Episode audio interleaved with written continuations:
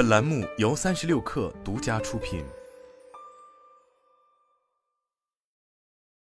二月二十六日，据晚点报道，淘特将淡出历史舞台，未来淘特商家的主要经营阵地将转移到淘宝。对此，淘宝天猫方面回应界面新闻称，淘特业务会继续发展，同时增加手淘的全量供给来服务淘特原有市场用户。这一回应也从侧面证明了淘特将融入手淘，旨在为后者带来更多性价比市场的竞争力。另据界面新闻了解。目前淘特 APP 仍旧保留，用户也可以继续消费，只是停止了相关运营。商家在淘特和手淘两边都有保留。淘特的业务变化早有端倪，自二零二三年起，淘特的资源投入已大幅减少，声量渐小，APP 也处于半放弃半维护的状态。同年年中，淘宝天猫在六一八商家大会上宣布了组织架构的变化，其中原淘特负责人阿里合伙人汪海调任负责中小企业发展中心。更早之前。汪海下属淘特原产品负责人张胜也带着一部分淘特员工并入淘宝，做主站的价格力项目。二零二三年底，随着新任淘天 CEO 的到来，淘特商家商品的迁移也正式开始推进。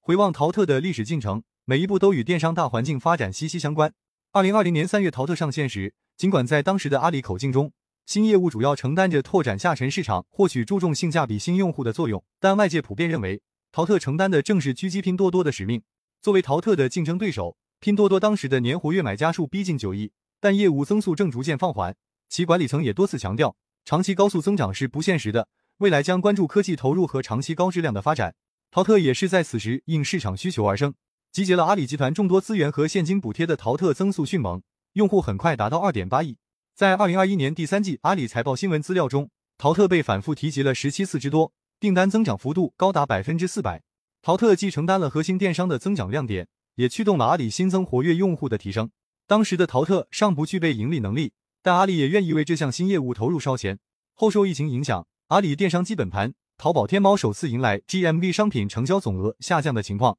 阿里由此转变经营思路，开始强调高质量增长，不再盲目投入长期价值不明显的业务，降本增效成为重要任务。包括淘特在内，阿里的多项业务未来都要承担起自我造血的能力。此后，淘特声量渐小，未来发展方向也模糊不清。反观对手，疫情下的拼多多凭借低价牌占据更多市场份额，甚至在二零二三年底，其每股市值一度超越阿里巴巴，引起马云在内网的罕见回应。这位一手建立起淘宝电商的创始人，对拼多多过去几年所取得的成绩表示祝贺。时至今日，淘特狙击拼多多的历史使命仍未成功，甚至独立 APP 还分流了主站的一部分用户。当阿里电商面临更为激烈的竞争时，多点作战不再奏效。淘宝天猫需要集合力量，统一应对越发强大的对手。在过去的二零二三年里，手淘也在围绕价格做文章，例如在首页更新淘宝好价频道等，试图融合淘特的能力，共同争夺性价比市场用户。阿里巴巴主席蔡崇信近日接受 CNBC 专访时，也提到了这一话题。他承认，阿里虽不像以前那样自信，